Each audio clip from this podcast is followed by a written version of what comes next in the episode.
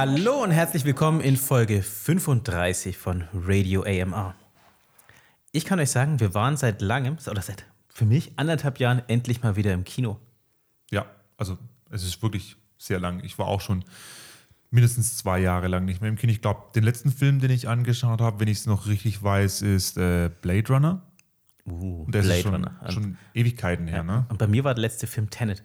Also wie ihr hört, wir, mit wir meine ich heute Micha und mich. Äh, wir waren nämlich gestern in Venom, Let There Be Carnage. Und wir wollen euch heute die Frage beantworten, lohnt es sich dafür ins Kino zu gehen? Nach zwei Jahren mal wieder, ja. Na, genau. Ich, ich denke, es geht auch vielen sicherlich so, dass sie jetzt sagen, okay, jetzt kann man endlich wieder ins Kino, weil zum einen wieder gute Filme laufen, zum anderen, weil vielleicht das, äh, das Geschehen der Pandemie es inzwischen auch wieder zulässt. Und ich muss sagen, es hat sich gelohnt, ins Kino zu gehen. Allein schon, weil im Cineplex in Stuttgart, in dem wir waren, die haben neue Sitze.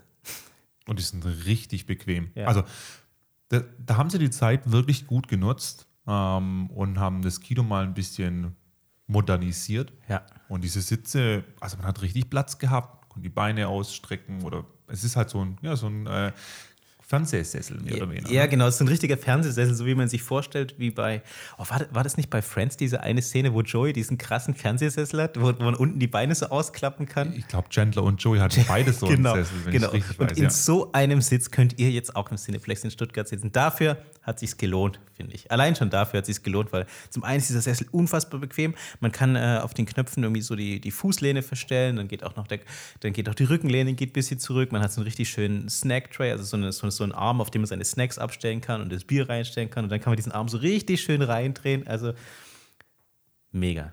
Auf jeden Fall. Richtig, wer, richtig gut. wer den Sitz leider nicht äh, erleben konnte, war Trey, ne? Der Dre war nämlich äh, leider nicht dabei. Wir waren, wir waren ihm vielleicht zu spontan. Wir haben uns ganz kurzfristig überlegt, lass uns doch mal wieder ins Kino gehen, lass uns doch mal wieder rausgehen und ein bisschen was erleben. Deswegen heute müsst ihr leider auf Dre verzichten. Aber auf unsere Meinung müsst ihr nicht verzichten. Die hauen wir euch trotzdem um die Ohren. Ähm, wir waren auf jeden Fall also gestern in Venom, Venom 2, Let There Be Carnage, ähm, die Fortsetzung des ersten Films. Ähm, Vielleicht, bevor wir jetzt zu tief in dieses Thema einsteigen, wollen wir doch erstmal die Frage für euch beantworten. Spoilerfrei. Im ersten Teil werden wir jetzt ganz kurz spoilerfrei bleiben. Wenn ihr nur kurze Einschätzung wollt, lohnt sich's, lohnt sich's nicht, äh, dann kriegt ihr jetzt äh, die Einschätzung von, von uns oder in dem Fall auch von mir. Ich sag mal, wenn ihr den ersten Venom-Film gut fandet, dann werdet ihr auch den zweiten gut finden. Ja, das kann man, glaube ich, wirklich so stehen lassen. Ähm, aber was bedeutet das im Endeffekt? Was hatte denn der Film so für dich vom, vom Gefühl her? Mhm. War es eher, eher so was zum Second Screenen vielleicht sogar? Jetzt Uh. bös gesagt? Nein, nein, nein. Ich ich würde diesen Film, glaube ich, kann man, würde, könnte man, würde ich nicht Second Screen. Also unabhängig davon, dass im Kino wahrscheinlich eh schwierig ist, aber Ja, wenn er halt mal auf Netflix wäre. Ja. Also muss ich Ja. deswegen jetzt ins Kino gehen? also ich sag mal so, das ist kein, kein Kinomeilenstein, dieser Film, auf jeden Fall. Deswegen, und das meinte ich auch von, wenn, wenn einem der erste Teil gefallen hat, wird einem auch der zweite gefallen. Wenn man den ersten vielleicht ein bisschen zu flach fand und ein bisschen nicht meilensteinig genug, äh, dann wird man auch beim zweiten jetzt nichts Neues erleben.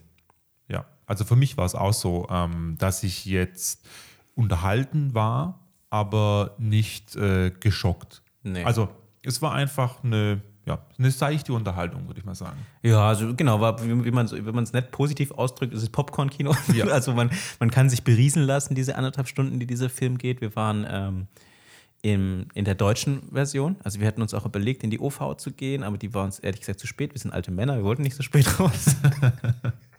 äh, wir waren deswegen auf, in der deutschen Variante und in 3D und ja, weiß ich nicht, auf beides hätte ich verzichten können. Ja, ich weiß auch nicht, warum sie immer noch 3D machen. Es ist ein Horror. Es ist einfach unnötig. Es, für mich gab es jetzt keine Szene, wo ich gedacht habe, wow, Gott sei Dank habe ich das in 3D gesehen. Ja. ja, also ich bin jetzt nicht, ich bin jetzt nicht per se gegen 3D, muss man sagen. Und ich, ich habe auch kein Problem wenn ein Film in 3D ist, aber eigentlich, es gibt mir halt einfach nichts. Also es macht den Film nicht irgendwie tiefer, es macht die Effekte nicht irgendwie besser. Anstrengend war gestern auch, äh, ich bin ja Brillenträger, wie man hört. Äh, das, gestern, ich habe nicht dran gedacht, dass der Film in 3D ist und dass ich noch eine Brille anziehen muss. Also hatte ich gestern Brille über Brille, was auch nicht so geil ist. Also, I don't know. Ich, ich, also, wenn es nach mir geht, könnte man das irgendwie abschaffen. Also das war, glaube ich, einmal cool, damals in dem ersten Film von James Cameron, Avatar, ne? Der war doch der erste Film in 3D. Da war das so ein Wow-Erlebnis. Und seither hatte ich nie wieder das Gefühl, okay, geil, dass es diesen Film jetzt in 3D gab. Das stimmt, ja. Aber selbst damals, äh, es war halt ja das erste Mal, dass man was in 3D im Kino gesehen hat. Aber da war es jetzt auch nicht so super überragend. Und sie haben auch nicht jede Szene ausgeschlachtet in 3D. Oftmals habe ich auch das Gefühl, sie nehmen einen Film, sagen, der muss in 3D sein und definieren dann eben gewisse Szenen, die in 3D funktionieren können. Ja. Und der Film baut sich dann auf Basis der äh, Prämisse auf, dass er in 3D sein muss. Ja. Und das heißt, es muss alles auf diese eine Szene hinauslaufen, wo ähm, jetzt auf einmal Laser von irgendwoher abgeschossen werden und die Stimmt. ins Publikum reingeschossen werden, Ja. dann, damit es ja, Hauptsache richtig. 3D ist. Ja, nee, gibt. Nee, also würde ich darauf verzichten. Und auch dieser, natürlich nervt auch immer so dieser Aufpreis, den man dann für 3D zahlt, wenn man so gefühlt dafür nichts bekommt. Irgendwie. Also ich hätte den Aufpreis bezahlt, alleine für die, für die Sitze, die wären es mir wert gewesen. Das stimmt, ja. Aber die haben sie, also man muss auch sagen, im Kino, die haben diese Sitze auch hart abgefeiert. Also das Kino selbst hat die Sitze hart abgefeiert. Es gab sogar zwischen den äh, Trailern, die liefen, gab es einen extra Trailer nur für den neuen Sitz. Stimmt, ja. Und der war auch total der Action-Trailer eigentlich, gell? Ja, ja. Verrückt, jetzt wo du sagst, fällt es mir gerade auch wieder ein. Und dieser Stuhl, also dieser Stuhl hatte sogar einen, einen Namen. Ich habe ihn wieder vergessen, welcher es war. Aber sie haben in diesem Stuhl einen Namen gegeben, der ist auf jeden Fall in dem Teaser auch kurz fünfmal gefallen. Der Recliner war es, oder? Der, richtig, es war der Recliner. Oh ja. Der Recliner. Das hört sich eigentlich an wie ein Film, wo der Denzel Washington mitspielen möchte. Der Recliner, Denzel Washington, ja. Also sie haben auch breit, groß und breit erklärt, wie dieser Stuhl zu bedienen ist. Also Leute, er hat nur zwei Knöpfe, den muss man nicht unbedingt erklären. Ja, aber es kann schon sein, dass mal so ein kleines Kind irgendwie unter den Stuhl krabbelt und dann muss man aufpassen, wenn man ihn wieder einfährt, dass das Ja. Kind nicht, äh, ja, Also ich, immer da unten steht. Ja, also genau, also mein Gefühl war, dass dieser Trailer für den Stuhl ein bisschen, also der war ein bisschen übertrieben. Ja, das stimmt. Aber sie müssten sich halt wahrscheinlich auch absichern. Es hat ja auch geheißen, wenn äh, das Handy runterfällt, soll man doch bitte ähm, das Personal rufen, Ja. damit sie einem helfen, das Handy oder den Schlüssel wieder aus dem Stuhl rauszuholen. Ja. Ey, aber ich finde, es ist irgendwie schon interessant, allein schon über diesen Trailer für den Stuhl zu sprechen, weil da war so gefühlt, da sie so viel Energie reingesteckt, weil das war auch so ein Trailer, so du, hey, ja genau, du, du sitzt in deinem neuen Stuhl, das ist der Recliner. Und rechts, hast du sie schon bemerkt, diese zwei Knöpfe? Ja, genau, die. So, also so war das, so war die Tonalität für diesen, für diesen Trailer irgendwie. Ja, habe ich fertig gemacht. Hast du sehr gut nachgemacht, genau. So warst es du? nein, nein. Aber ich hätte wahrscheinlich, wenn mir nichts Besseres eingefallen wäre, als Kredit, hätte ich genau das gemacht, sowas gemacht. Also, So, jetzt klappen wir mal den Stuhl ein Okay, und kommen klar. zu, Venom Stuhl. 2 zurück hier. Genau, Ve- Venom 2 mit äh, Woody Harrelson jetzt in der, im, als, als Carnage. Ich muss sagen, das war für mich der Hauptgrund, warum ich in diesem Film bin. Woody Harrelson und ähm, dann noch Carnage als Charakter.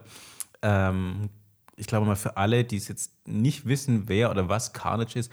Carnage ist quasi der, der Sohn von Venom, ist quasi so ein ja, Abfallprodukt von Venom, so kann man es, glaube ich, ausdrücken. Ähm, und zwar ist ja Venom als als Comicfigur ist es ja, ist, ich finde, es funktioniert ein bisschen wie der Hulk, ehrlich gesagt, weil ja ähm, Tom Hardy, in dem Fall als Eddie Brock, äh, wird bewohnt vom Symbionten Venom und der verleiht ihm eher seine Superkräfte und, und Venom ist ja von sich aus schon eher, weiß ich nicht, so ein, so ein, so ein böses Alien eigentlich, wird aber im Zaum gehalten von Eddie Brock. So.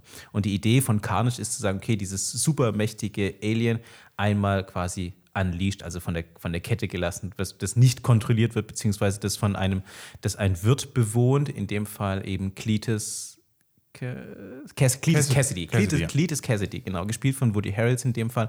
Ein, ein Massenmörder. Und wenn man sich vorstellt, okay, was ist das bitte für eine Kombination? Ein Massenmörder mit einem unfassbar starken Alien in sich, ja, dann weiß man, was bei, bei, bei Carnage passiert und los ist. Aber hat jetzt äh, Woody Har- Harrison, Ha- Harrelson. Harrison, das ist ein, wie soll ich den Namen aussprechen jemals? Woody H. Punkt, hat, hat er für dich funktioniert in dieser Rolle? Ich find, ja, ich war, ich war ähm, ein bisschen skeptisch, muss ich sagen. Ich war nicht so richtig sicher, ob das gut wird. Ähm, ich persönlich, ich muss auch sagen, ich bin vielleicht ähm, da auch ein bisschen, bisschen parteiisch, weil ich einfach Woody Harrelson immer gerne on screen sehe. Ich, er ist einfach ein Schauspieler, den ich immer gerne sehe, weil ich mag irgendwie so den, den Charakter, den er mitbringt und er spielt ja seine Rollen, finde ich schon immer ähnlich so ein bisschen. Das ist halt seine, seine, seine typische Woody Harrison-Art, die ich einfach mag. Also, und äh, er spielt jetzt hier nicht so viel anders als in anderen Filmen, muss ich ganz ehrlich sagen. Aber ich finde, es hat, es hat gut funktioniert. Es war so ein bisschen die, was mich gestört hat, muss ich sagen, war echt so ein bisschen die deutsche Synchro. Ähm, Ja, das auf jeden Fall. weil, ähm, wenn man auch schon mal einen Film mit Woody Harrelson gesehen hat, erinnert man sich in seine Synchro, die ist so ein bisschen, wie hast du es gestern beschrieben? Quietschig? Richtig, ja, das ist immer so ein bisschen so. Also so, so genau so. Also es ist irgendwie so, weiß ich nicht, die ist mir zu. Die, die ist mir einfach zu drüber, die deutsche Synchro für Woody Harrison. Und das ist so, weil sein Spiel ist ja auch grundsätzlich immer so am Rande des Drüberseins. Also er spielt ja schon immer sehr expressiv und wenn er diese Stimme noch so drüber geht, das gibt dem. Das, dann, dann, das, das treibt es zu weit, finde ich. Das ist dann nicht immer gut. Also wenn ich mich jetzt an andere Filme von Woody H. Ähm, Ja. erinnere, beispielsweise bei No Country for Old Men hat er einen kurzen Auftritt gehabt, wenn ich es richtig weiß. Ja, erinnere mich nicht. Ähm, und natürlich Zombieland. Ähm, True Detectives, das nicht vergessen. da war für mich einfach immer so dieser schrullige Charakter. Genau, das, das, das, das spricht das richtig. Das ist eigentlich trifft es sehr gut. Er ist immer so ein bisschen kauzig und schrullig. Ja. Aber ähm, irgendwie doch äh, liebevoll, schrullig. Mhm, ja. Also er hat zwar immer auch so eine ähm, so einen äh, oder so einen Hang oder einen Bezug zum Thema Gewalt Ja. in seinen Charakteren. Das ähm, stimmt, ja. Aber er ist halt dennoch irgendwie, ja, liebenswert, schrullig. Ja, genau. Er ist immer so ein bisschen shady, aber irgendwie Ja. mag man ihn auch. Und jetzt hat er halt in diesem Film eben diesen Psychopathen gespielt. ja. Und das hat für mich an der Stelle einfach dann, ja, das war halt nicht der Woody H. Punkt, den ich kenne. Er ist nicht, nicht, mein, nicht mein Woody. Ja. ähm, und deswegen war es für mich so ein bisschen schwierig, mich darauf einzulassen, glaube ich auch. Ja. Ja, weil ja, ich, ich, ich, also ich würde, glaube ich, ihm gar nicht die Schuld dafür geben. Ich finde, er hat gut gespielt. Ich finde, er hat schon, er hat, glaube ich, aus der Rolle rausgeholt, was da irgendwie rauszuholen war. Ähm, und dann kommen wir schon so ein bisschen kurz in die, in die kurze Kritik, bevor wir jetzt in den Spoiler-Teil übergehen. Ich finde, dass insgesamt die Story ein bisschen flach blieb insgesamt. Das gleiche gilt für die Charaktere auch und ähm, auch was die Handlung angeht. Also ich, ich glaube, was es gut beschreibt, ist, ich war in diesem Film nicht ein einziges Mal überrascht von dem, was passiert. Absolut, ja. Sie hatten einfach auch gefühlt wieder zu viel gewollt. Ja. Zu viele ähm, Romanzen, die im Film sein müssen und erklärt werden müssen. Zu viel Charakterentwicklung, was dann einfach nicht stattgefunden hat. Ja, und dann war es einfach wirklich so, dass es, klar, jetzt muss eine Action-Szene kommen. Ah, okay, dann geht es hier weiter. Ähm, man war wirklich nicht überrascht, ja. Nee. Also was ich aber sagen kann, also um ein paar positive Dinge auch zu sagen, also ich fand, Woody Harrelson hat gut gespielt. Ähm, Sounddesign fand ich auch, war satt, war immer ganz gut, hat gut funktioniert. Visuell fand ich, waren die Effekte waren, die waren stark. Ich fand, ich fand Carnage hat CGI-mäßig, hat das einfach gut ausgesehen. Also der hatte irgendwie so, also vom, für mich ist ja auch ganz oft Carnage ganz nah an, äh, an Spawn. Also weiß ich nicht, irgendwie von der Art her auch, wie das, wie das, wie der Charakter funktioniert, wie das optisch aussieht und das, und das mag ich einfach so, dieses irgendwie, dieses Brachiale so ein bisschen. Und das sieht gut aus, das funktioniert gut. Das muss man sagen, das haben sie wirklich gut hinbekommen. Auch ähm, mit dem Explosionen drumherum, Ja. Gebäudeeinsturz und was weiß ich. Ähm, das ähm, haben sie visuell wirklich gut umgesetzt, ja. Äh, Ich fand auch, es gab ein paar gute Gags, aber es gab auch so ein paar, und und da kann ich mein neues Wort benutzen, Cringe-Momente. ich weiß nicht, es, was, also vielleicht lag es auch am Deutschen, dass ein paar Gags nicht so gut funktioniert haben, wo du dachtest, hm, okay, da haben sie jetzt versucht, witzig zu sein. So richtig witzig war es dann auch nicht. Aber ein paar, paar Gags haben schon gezündet, muss man sagen. Vielleicht ist das auch genau das Problem wieder gewesen von dem Film, dass sie sich nicht fokussiert haben auf, auf ein Thema. Oder zumindest mal auf zwei. Mhm. Ähm, weil wer war denn für dich der Comical Relief in dem Film? War Spawn irgendwie schon selber? Ja. Äh, Spawn, Venom, sorry. Venom, Venom, ja. Äh, also was auch, finde ich, so ein Problem von diesem Film ist, wie du schon sagst, ja, dieses Fokussierte, so dieses richtig äh, konsequente. Ähm, Patrick, also ein Freund von uns, war gestern auch noch mit dabei im Film und hat gemeint, ähm, was dem Film so ein bisschen nachhängt, ist, dass er keine, keine FSK 18 hat, also dass er nicht konsequent brutal ist, was dieser Film oder was der Charak- Charakter Carnage eigentlich verlangt, also was eigentlich so sein muss. Also und das finde ich, merkt man so ein bisschen, weil irgendwie Carnage ist halt ein Charakter, der ständig Köpfe frisst, Leute umbringt, so völlig außer Kontrolle ist. Und wenn du natürlich dann versuchen musst, es immer so zu schneiden oder so zu schreiben, dass er das eben nicht so offensichtlich macht, dass jeder weiß, was gemeint ist, aber man eigentlich das nicht sieht und es nicht konsequent durchgeführt wird, dann landet man ein bisschen in diesem Kompromiss, wo man jetzt gerade ist. Ja, das stimmt, genau. Also mir kam es auch so vor, als ich jetzt nicht gedacht hätte, als Carnage entstanden Hm. ist, okay, das ist jetzt eine Riesenbedrohung. Genau, ich habe jetzt ein Riesen... Also, genau, man hat nicht so Ja. viel, oh, jetzt hat die Welt ein Riesenproblem irgendwie. Das war ja allgemein so dieses ganze Thema, dass es in den Filmen irgendwie immer sofort akzeptiert wird. Ach, okay, da ist ein, ein Alien oder irgendwas. Ähm, ja, aber ich gehe jetzt wieder mal in den Rasenmähen. Mhm. Ähm, interessiert mich nicht an der Stelle. es ist doch einfach ein. Da, ja, es ist einfach nicht diese Entwicklung da, die Dramatik wird nicht aufgebaut. Ja. Und wir haben ja auch noch gar nicht über den anderen Charakter gesprochen, die Florence hieße. Florence? Äh, Ach, du meinst, ah, ja, du meinst die, äh, die Freundin von, ähm, Von Carnage, ja, von genau. Cletus. Stimmt, über die haben wir auch noch nicht gesprochen. Die äh, ist quasi auch mit einer der wichtigsten Figuren in diesem Film, ähm, weil das die zweite Romante, Romanze ist. Ne? Man hat zwei, zwei große Romanzen, die. Ah, Eigentlich drei. Drei. Ja. Venom und Eddie. Stimmt, stimmt. Venom und Die Eddie. Bromance, genau, ja. und die finde ich funktioniert teilweise schon sehr gut. Das ist das, was ich mit, mit, äh, mit Komik meinte, die manchmal zündet und manchmal auch so ein bisschen cringe ist. Ja. Aber die haben sie auch am besten entwickelt eigentlich oder geschrieben gehabt, ja. Mhm. Ja, die finde ich ist echt gut. Also die ist teilweise wirklich gut geschrieben. Und dann Ah. eben noch die Romanze zwischen Eddie und seiner Verflossenen. Ge- Genau, mit Ja. der Anne. Ne? Anne. Äh, Anne heißt sie. Ne?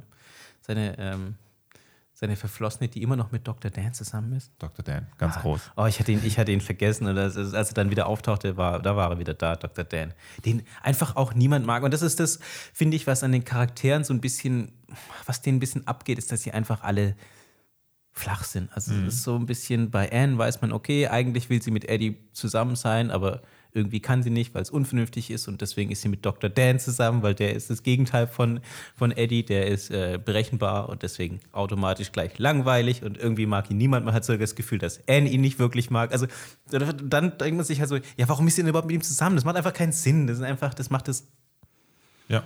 Also sie können doch einfach nicht mit oder mit gar niemand zusammen sein. Im Endeffekt ist. Ja, ri ja, richtig. Das wäre eigentlich konsequenter. Also das ist auch, das meine ich so. Das ist doch keine, das ist einfach nicht so besonders gut geschrieben. Na egal. Kommen wir kurz, bevor wir jetzt in den, ich glaube, wir müssen gleich in den Spoiler-Teil rein, ähm, noch die kurze Empfehlung, ob man reingehen sollte oder nicht. Ähm, ich sage mal so, wenn man den ersten Venom-Teil geliebt hat, dann sollte man in diesen Film auch gehen und ihn sich anschauen. Wenn man Carnage sehen möchte und einfach visuell ein bisschen Popcorn-Kino haben möchte, dann sollte man auch reingehen.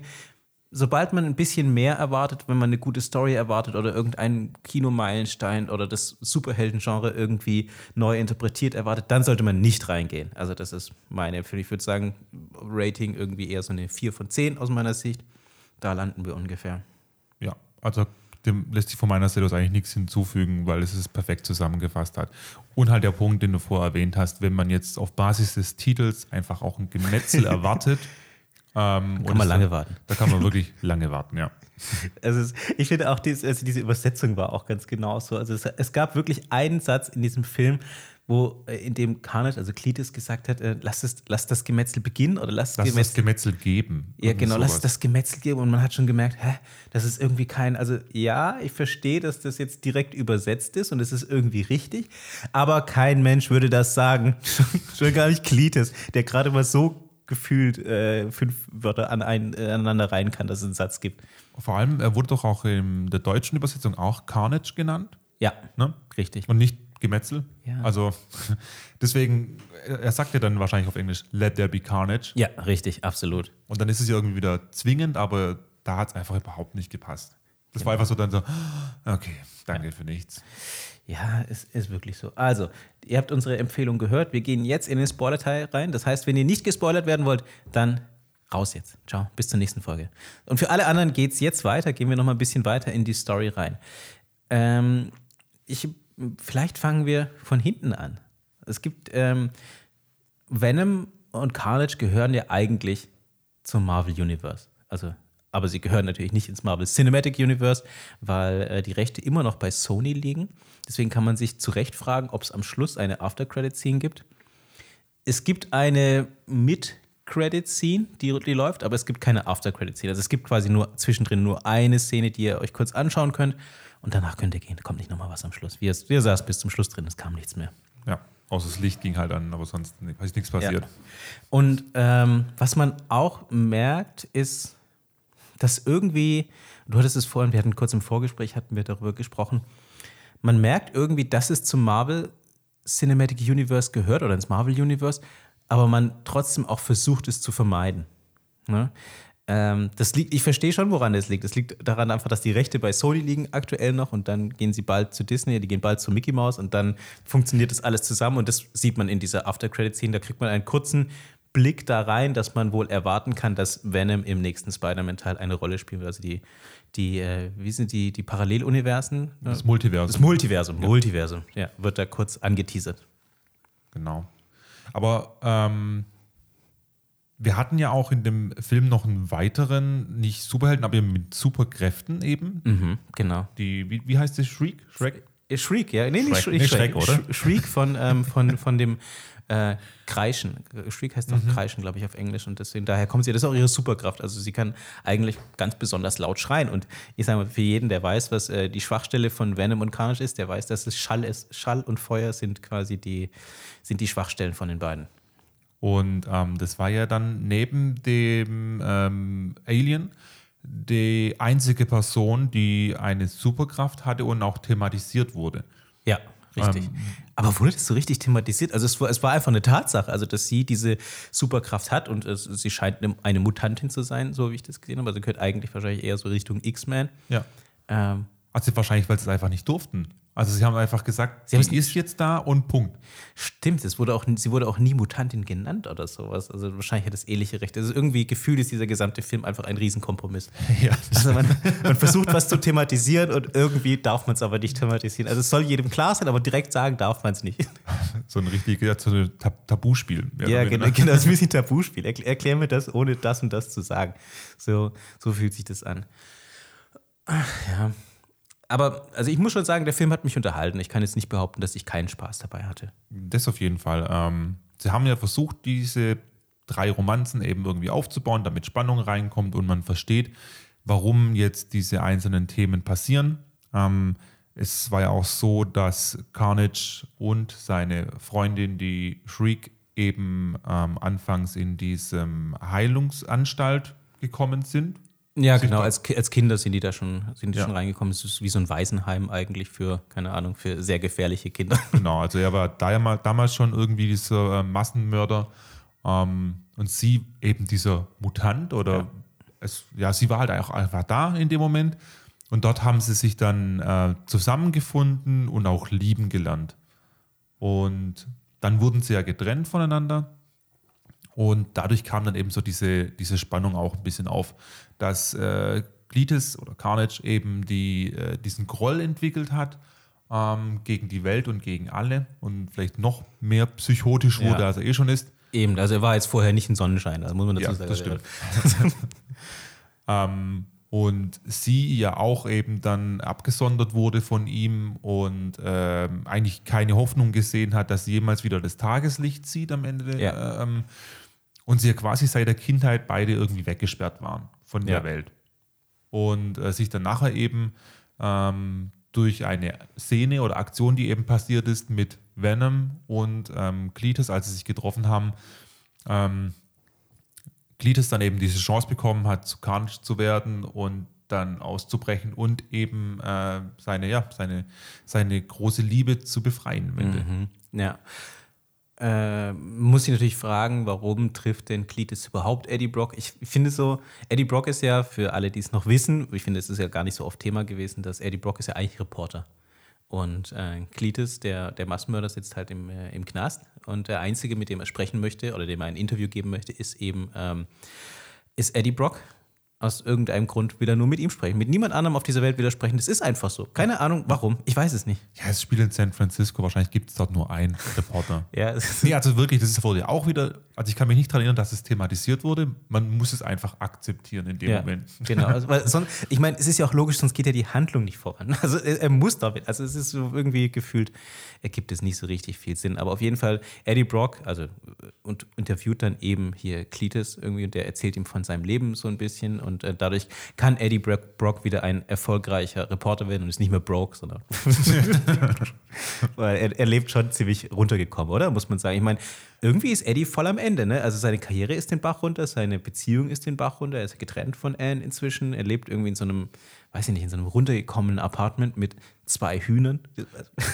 Also es, es, ja, es, es soll ein runtergekommenes Apartment sein, aber ich glaube, in New York müsste es da dennoch 10.000 Euro am Tag dafür zahlen, für dieses Loft. Es ist, genau, es ist irgendwie so ein riesiges Loft, was irgendwie geil aussieht, wo man sieht, okay, es ist irgendwie so, so dargestellt, als wenn es irgendwie richtig scheiße wäre. Ja. Aber gefühlt räumt er einmal auf und dann sieht es wieder gut aus. Aber Venom ist halt auch sicherlich Ja. sehr expensive Ja. in seinem Lebensstil. Ähm, und dann gibt es ja noch den anderen Charakter, den Polizisten, Mhm. der noch mit reingebracht wird, um eben auch der Freundin von, äh, Ed, äh, von Carnage oder von Cletus eben äh, einen Grund zu geben, warum sie jetzt rachsüchtig ist und warum sie äh, jetzt irgendwie äh, rausgehen möchte und äh, aufräumen möchte. Und der wird ja auch nur ganz kurz eingeführt und gezeigt, wie es zu dem überhaupt kam. Ja, es ist irgendwie auch, also ich weiß ja nicht, irgendwie gefühlt braucht es diesen Polizisten auch gar nicht. Ich habe so das Gefühl, okay, der ist irgendwie da und irgendwie hat er, wie du schon sagst, eine, eine Rolle in dieser Handlung irgendwie, damit es Sinn ergibt, aber mehr ist es auch nicht. Also es ist jetzt nicht so, dass du das Gefühl hast, hey, da gibt es der ganzen, dem ganzen Film irgendwie Schwung oder der ganzen Handlung nochmal was mit. Naja, war einfach nur ein, ein Medium, damit ähm, sich Eddie immer wieder austauschen konnte über irgendwelche Themen, Ja.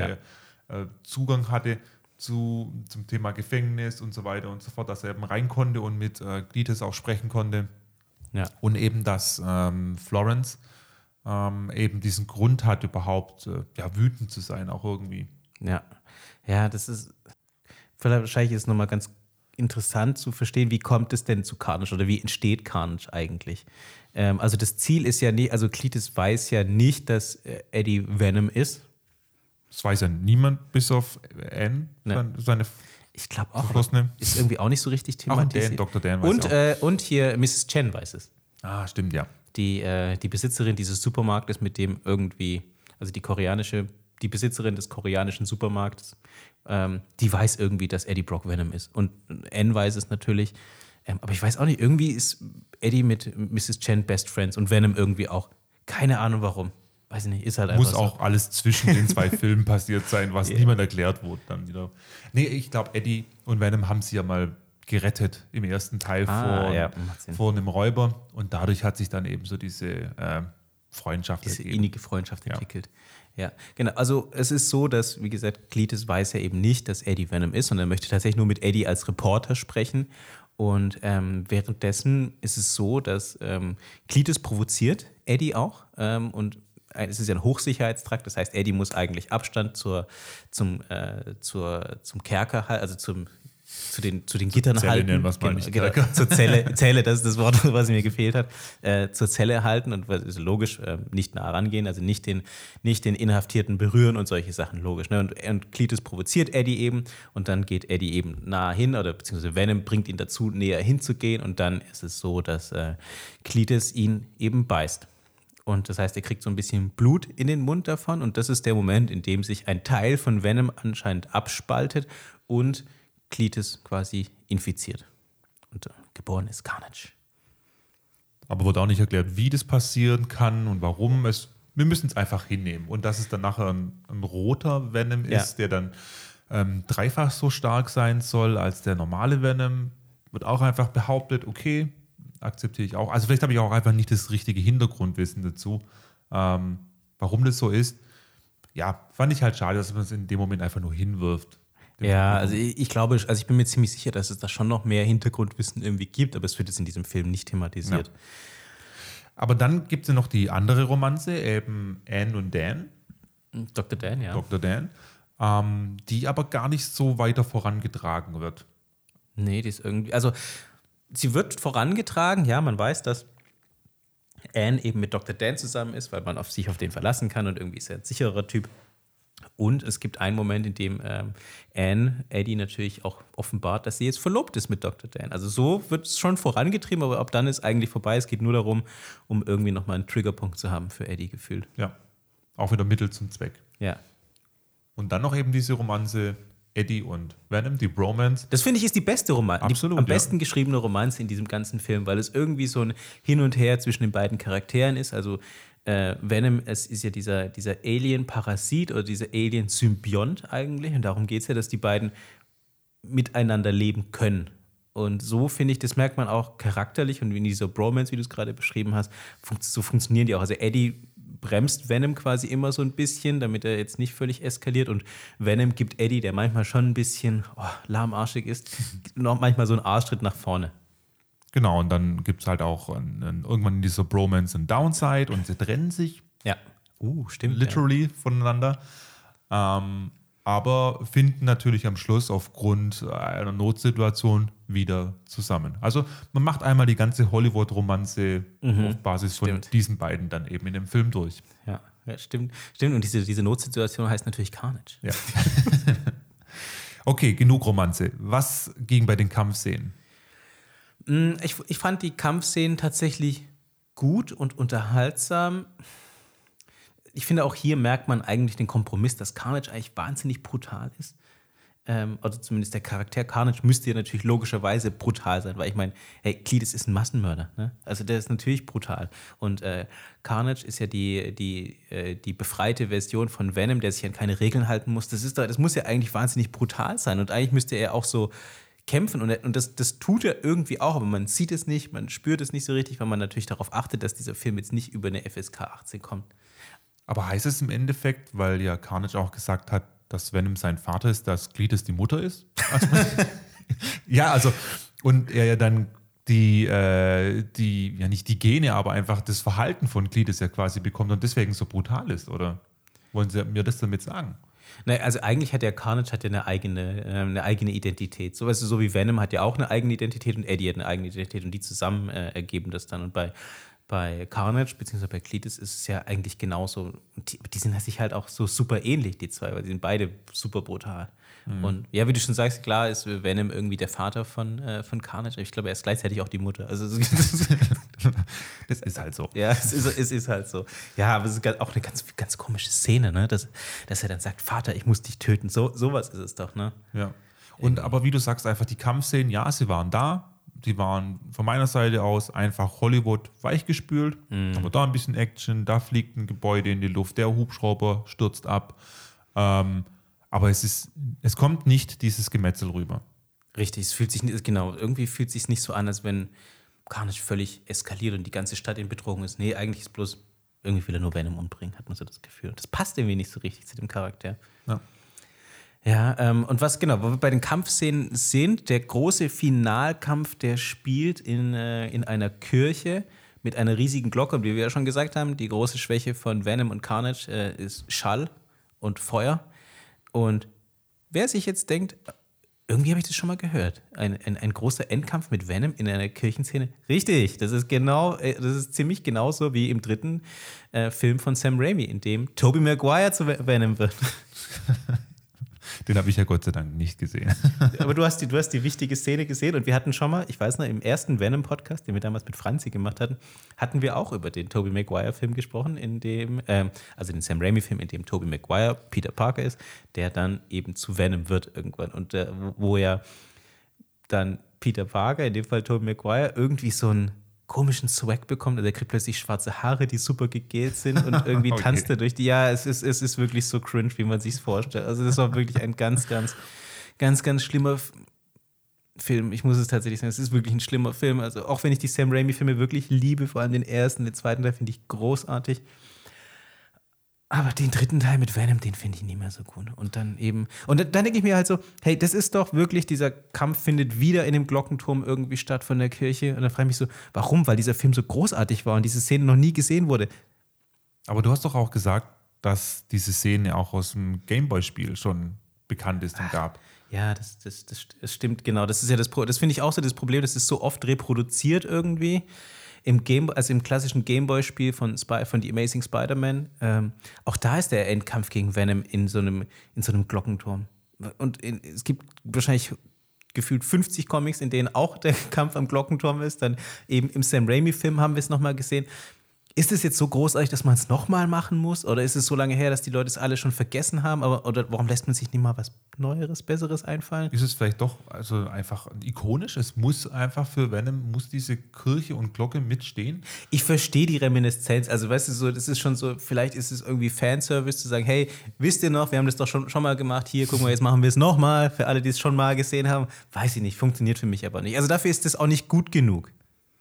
Aber vielleicht war es auch einfach nur notwendig, diese zwei Filme runterzuschruppen und zu machen, weil im, im Endeffekt geht es ja um ein größeres Ziel, nämlich diesen Film oder Venom als Charakter in das große Universum einzuordnen, oder? Ja, ja könnte man. Aber wahrscheinlich ist das ein, weiß ich nicht. ob Weiß man denn, wo es hingeht damit? Also es hat sich schon als Ramp-Up jetzt angefühlt. Zwei Venom-Filme Mhm. und dann Abfahrt rein ins Marvel-Universum. Ja, also ich glaube, dass der nächste, das nächste Mal, wenn wir Venom sehen, wird eigentlich im nächsten Spider-Man sein. Äh, wenn wir euch erzählen, sobald wir in diesem Film waren, sobald raus ist. Ähm, aber wenn ich mich recht entsinne, war es so, dass, ähm, jetzt wollte ich schon Tom Holland sagen, aber ich meinte eigentlich äh, Tom Hardy. Tom Hardy hat damals äh, gesagt, hat den Vertrag unterschrieben, Venom zu spielen für drei Filme. Das heißt, eigentlich erwartet uns noch einer. Ja, vielleicht ist der dritte halt wirklich der, wo dann äh, bei Spider-Man mitspielt, oder? Auch bitte nicht noch einen dritten. Nee, Doch, doch, ich glaube, ich glaube, da kommt noch mal ein dritter. Da kommt noch mal ein dritter. Ja, so ganz sind die Romanzen noch nicht alle abgeschlossen, ne? Das ist noch nicht vorbei. Also offensichtlich ist Eddie noch nicht mit, äh, mit Anne verheiratet oder zusammen. Dann ist noch nicht Vielleicht fertig. kommt es durch die Multiversen, dass es kein Dr. Dan gibt oder Dr. Dan ist total da drauf. Ist Dr. Dan ist Tobey Maguire. Der Dennis Toby Maguire. im, Im Multiversum. Es kann so verrückt werden, alles. Ich freue mich. Hauptsache Spiderschwein ist dabei. Ja. Das ist der einzige, den ich sehen will. Aber wenn man jetzt mal ähm, das Ganze nochmal groß denkt, also Ja. wir haben die Avengers und ähm, wir haben jetzt im neuen Spider-Man-Film auch gesehen, dass Dr. Strange mit dabei sein Exakt. wird. Vielleicht gibt es auch einen Clinch zwischen Dr. Strange und Dr. Dan, wer weiß, wer den besseren Doktor Es kann nur einen Doktor geben. Ja. Ach, Dr. Ock. Sorry, Doc Ock. Ich wollte gerade sagen, oh mein Gott, das haben wir schon ganz vergessen. Ähm, ja, vielleicht wird es einfach ein großer Doktorenkongress. Nee, aber ähm, wie passt da jetzt, also wo, wo kommt der Venom rein? Also wir hatten ja die ganzen großen Charaktere im Avenger-Thematik, Guardians of the Galaxy sind mit reingekommen. Ähm, und jetzt kommt so aus der Versenkung Tom Hardy mit Venom, Ramp Up zwei Filme Ja. und rutscht über Spider-Man in das große Avenger-Thema rein, oder wie? Eigentlich richtig, genau. Also ähm, mein Comicwissen, also als Comic-Nerd weiß ich ja eben, dass Venom schon zu den Avengers gehört, eigentlich. Ne? das wusste ich jetzt noch nicht. Das heißt, ah, er wird ein. Er ist eigentlich Teil der Avengers, immer mal wieder, weil Venom ist ja als Charakter kein, kein reiner Super, das ist der klassische Anti-Held, der tut schon manchmal Gutes, aber er macht auch viel Scheiß. Vor allem hasst Venom erstmal Spider-Man ähm, grundsätzlich, deswegen sind die nicht immer zusammen in den Avengers, aber eigentlich ist Venom ein Teil der Avengers. Ja, und das wurde jetzt natürlich lange nicht gemacht, weil ja die Avengers, so wie sie aufgebaut wurden, auf den Lizenzen von Disney aufgebaut wurden. Und dazu gehören halt nur eine bestimmte Art von Charakteren. Ähm, ausschließlich ähm, zum Beispiel eben Venom, der ja lange bei Sony war, genauso wie die X-Men ja eigentlich zu den Avengers gehören. Ähm, und deshalb ist das Marvel Cinematic Universe halt ein bisschen, ein bisschen weird. Irgendwie gehört da nicht, ist da nicht alles drin, was eigentlich reingehört, zumindest bei den Avengers. Ich glaube, langsam wird es einfach super kompliziert für mich, weil sie haben ja auch mit dem letzten Avengers-Teil einfach mal aufgeräumt, ne? Ja. haben ein paar Charaktere ja jetzt mal platt gemacht, sage Ja. ich, ähm, um jetzt neu anfangen zu können mit neuen Charakteren, neues Universum, was weiß ich. Aber es gibt halt noch diesen, dieses Überbleibsel davon. Ja. Doctor Strange, Hulk ist ja, glaube ich, noch immer da. Ne? Ja, Hulk ist immer noch da. Ähm, jetzt kam eben Spider-Man dazu und jetzt kommt Venom noch dazu. Also es wird ja, es kann ja eigentlich nur immer größer werden. Und eigentlich, also zu den klassischen Avengern gehört eigentlich gehört Thor, äh, Wolverine, Gambit, das kennst du, das ist der Typ mit den Karten und dem Stöckchen. Den kennst du aus X-Men wahrscheinlich. Cy Cyclops, der, der, Ja. der Mann mit, der, mit dem Weißer.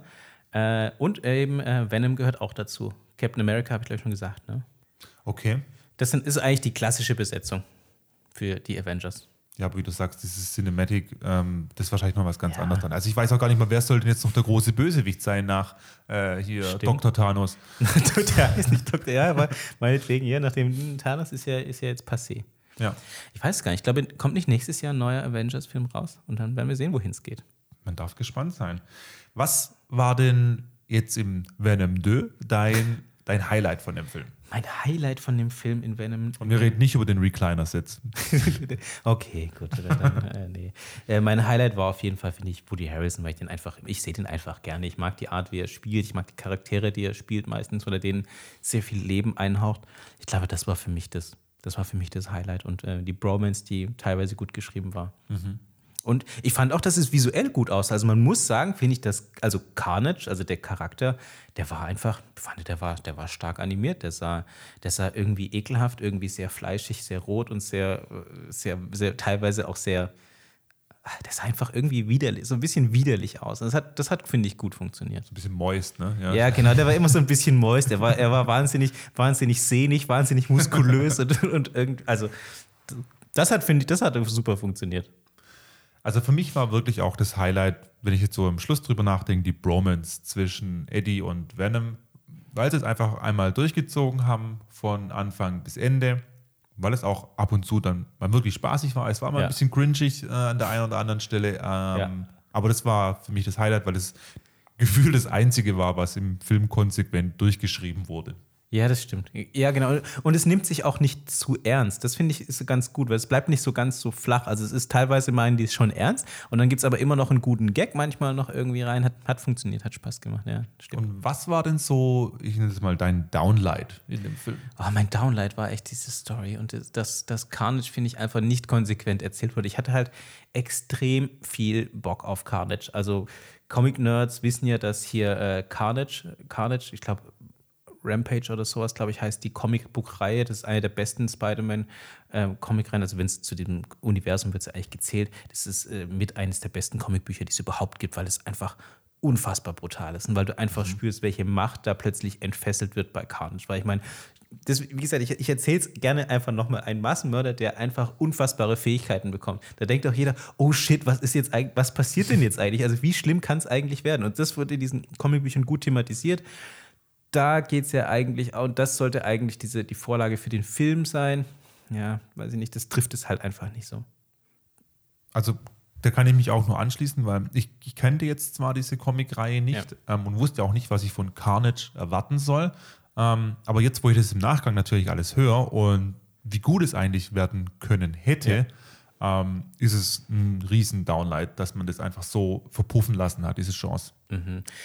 Ich hatte darüber nachgedacht und ich, das wollte ich dich auch fragen, ob du denkst, denkst du, das wäre besser gewesen, diesen Film in zwei Teile zu packen, als zu sagen, hey, es gibt äh, die, den, den, den, quasi die, die Einführung von Carnage allgemein und dann arbeitet man auf den, auf den Kampf eher so hin. Weil ich hatte so das Gefühl, dass dieser Film, der ging, ich glaube, 90 Minuten war oder so, vielleicht ein mhm. bisschen mehr oder so. Ja, das Gefühl, der muss schon super viel abhandeln irgendwie. Und so fühlte sich das auch an, so ein bisschen überhastet. Absolut, ja. Also bin eh immer ein Freund davon, ähm, sich mehr Zeit zu nehmen, Charakterentwicklung, weil wir, ich glaube einfach, wir haben uns jetzt satt gesehen an diesen ganzen Action-Szenen. Ja. Durch Avengers, durch ähm, die ganzen Batman und DC und was weiß ich als Film, Filme. Wir wissen jetzt, okay, es gibt Action-Szenen, wir kennen die Action-Szenen, alles cool, aber es ist einfach nichts mehr, was uns jetzt, ja, es ist entertainend ein bisschen, aber es ist nicht mehr, was uns wirklich ja, schockt in dem ja. Moment. Und da muss man sich dann jetzt vielleicht einfach mehr Zeit nehmen, auch durch das ganze Thema, dass wir jetzt viele Serien on demand schauen können und eher zu den Serien-Junkies werden als zu reinen Filmeguckern. Ja. Die Zeit nehmen, Charakter zu entwickeln, damit wir uns besser damit identifizieren können. Und das hat mir echt auch gefehlt. Also für mich, für mich kam dieses Massenmörder-Ding beim Cletus einfach nicht rüber. Ja. Ähm, der hat sich nicht wirklich gefährlich angefühlt, oder? Nee, er war irgendwie teilweise fast eher eine Witzfigur, als ja. dass er tatsächlich und das, das kommt dann wieder dazu, wenn man halt äh, weiß, was Woody H. sonst spielt und wie er spielt, dann ist man halt gleich in dem Moment reinkonditioniert und ja. sagt, okay, das ist ein, ein liebenswerter, bisschen schrulliger Typ halt, aber kein Massenmörder, vor dem ich jetzt Angst haben müsste. Ja. Ja, ist, ist halt echt so. Das ist ein bisschen schade, weil ich kenne das, also eigentlich müsste es so, so ein Charakter sein, wo ich denke, oh fuck, der macht mir echt Angst. Also ich habe wirklich keinen Bock, dass der da durch die Stadt läuft. Und das Gefühl habe ich bei ihm nicht, sondern ich denke mir so, bei Woody Harburg, wie der so schön nennt, ja, ist doch ganz cool, dass der jetzt durch die Stadt geht und alles ist platt schön, macht. dass er mal wieder raus Ja, darf, ist doch ne? schön, ich gönn's ihm. Ich finde, ja, finde ich sympathisch. Ja, und wenn es auch dann auch mit dem Auto durch die Stadt fahren, obwohl sie seit Kindesalter an in, einem, äh, in einer Heilanstalt mhm. waren, keine Ahnung, wie die Autofahren gelernt haben, aber hey, ist halt so. Ja, aber war für, war für, war für dich ein Storyhole, gell? Also ein ja. so, so, das, da war eine Lücke in der, in der, Story. Woher können die Auto fahren? Hätte man vielleicht dann einfach, wenn man zwei Teile gemacht hätte, erklären können. Aber wie gesagt, ich habe es dir gesagt, jeder kann Auto fahren in Amerika. Ja, okay. Und jeder darf Autofahren fahren.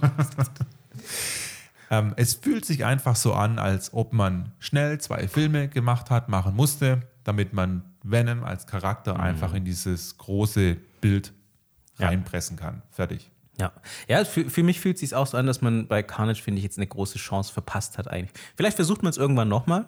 Ähm, ich könnte mir auch, was ich mir richtig gut vorstellen könnte, wäre eigentlich eine eigene Carnage-Reihe. Also fuck Venom, einfach nur, es geht einfach nur um Carnage. Und dann darf man meinetwegen Woody Harrelson gerne nochmal spielen, wenn er ein bisschen mehr Zeit hat und ein bisschen mehr, äh, also ein bisschen mehr Zeit im Film quasi den Charakter zu entwickeln und ein bisschen mehr Liebe reingesteckt wird. Ja. Aber dann wäre es ja wirklich was Eigenständiges das dann nirgends reingepresst wird, weil Carnage kann jetzt auch nicht noch zu den Avengers kommen, oder?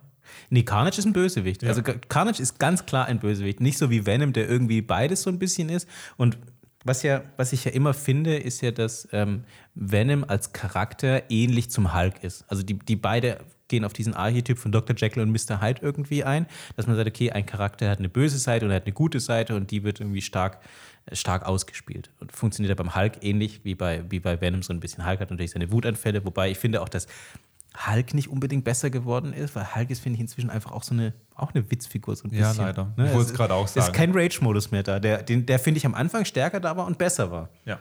Und bei Venom ist es irgendwie, weiß nicht, es nimmt gerade einen ähnlichen Weg. Sie haben halt wieder mal gemerkt, das funktioniert. Wir bauen, wir machen Actionfilme und bauen einfach so ein Comical Relief ein. Ja. Wir blödeln ein bisschen mehr rum. Das kommt bei den Leuten an.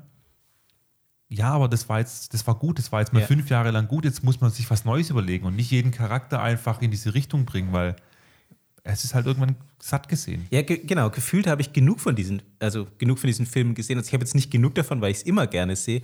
Aber es gibt doch so viele Charaktere, die man eigentlich auch ein bisschen anders erzählen könnte. Und das wäre, finde ich, hier eine Möglichkeit gewesen. Also Vielleicht nochmal abschließend ist aus meiner Sicht, ihr könnt euch diesen Film aufheben, wenn er mal irgendwie on demand kommt, also in einer der, der, der bekannten Plattformen wie Amazon und Netflix zum Beispiel. Ihr könnt ruhig warten, bis der da reinkommt. Und wenn, kommt er eh zu Disney Plus wahrscheinlich. Ja.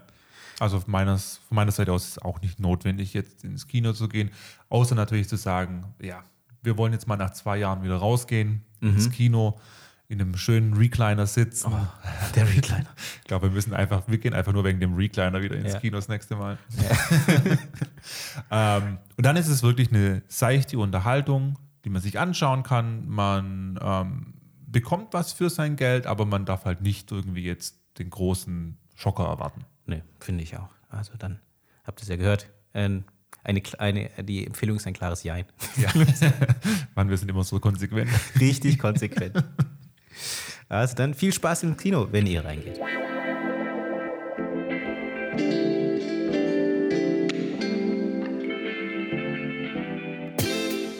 Das war Folge 35 äh, mit der unserer Review zu Venom 2, Let There Be Carnage. Wir hoffen, die war für euch hilfreich und wir konnten euch ein bisschen unterstützen bei der Entscheidungsfindung, ob ihr euch den Film anschauen wollt oder nicht. Und wenn ihr uns unterstützen wollt, dann könnt ihr das ganz einfach machen, indem ihr unseren Podcast auf Spotify abonniert. Bis dahin sagen wir auf Wiedersehen oder beziehungsweise auf Wiederhören bis zur nächsten Folge. Und was euch in der nächsten Folge erwartet, würde ich euch ja schon verraten, ähm, wenn ich selber wüsste. Ich meine ganz klar, jetzt wo die Kinos wieder aufhaben, werden wir auch wieder öfter gehen und im Moment gibt es ja auch viele gute Filme. Es wird wahrscheinlich noch über Dune gesprochen. Eternals kann ich mir ganz gut vorstellen, dass das noch ein Thema wird. Also Bleibt gespannt, da passiert was.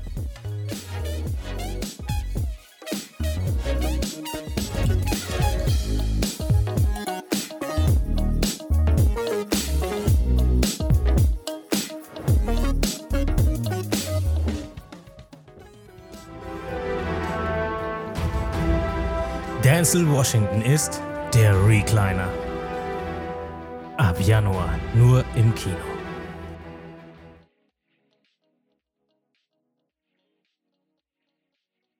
Radio AMR.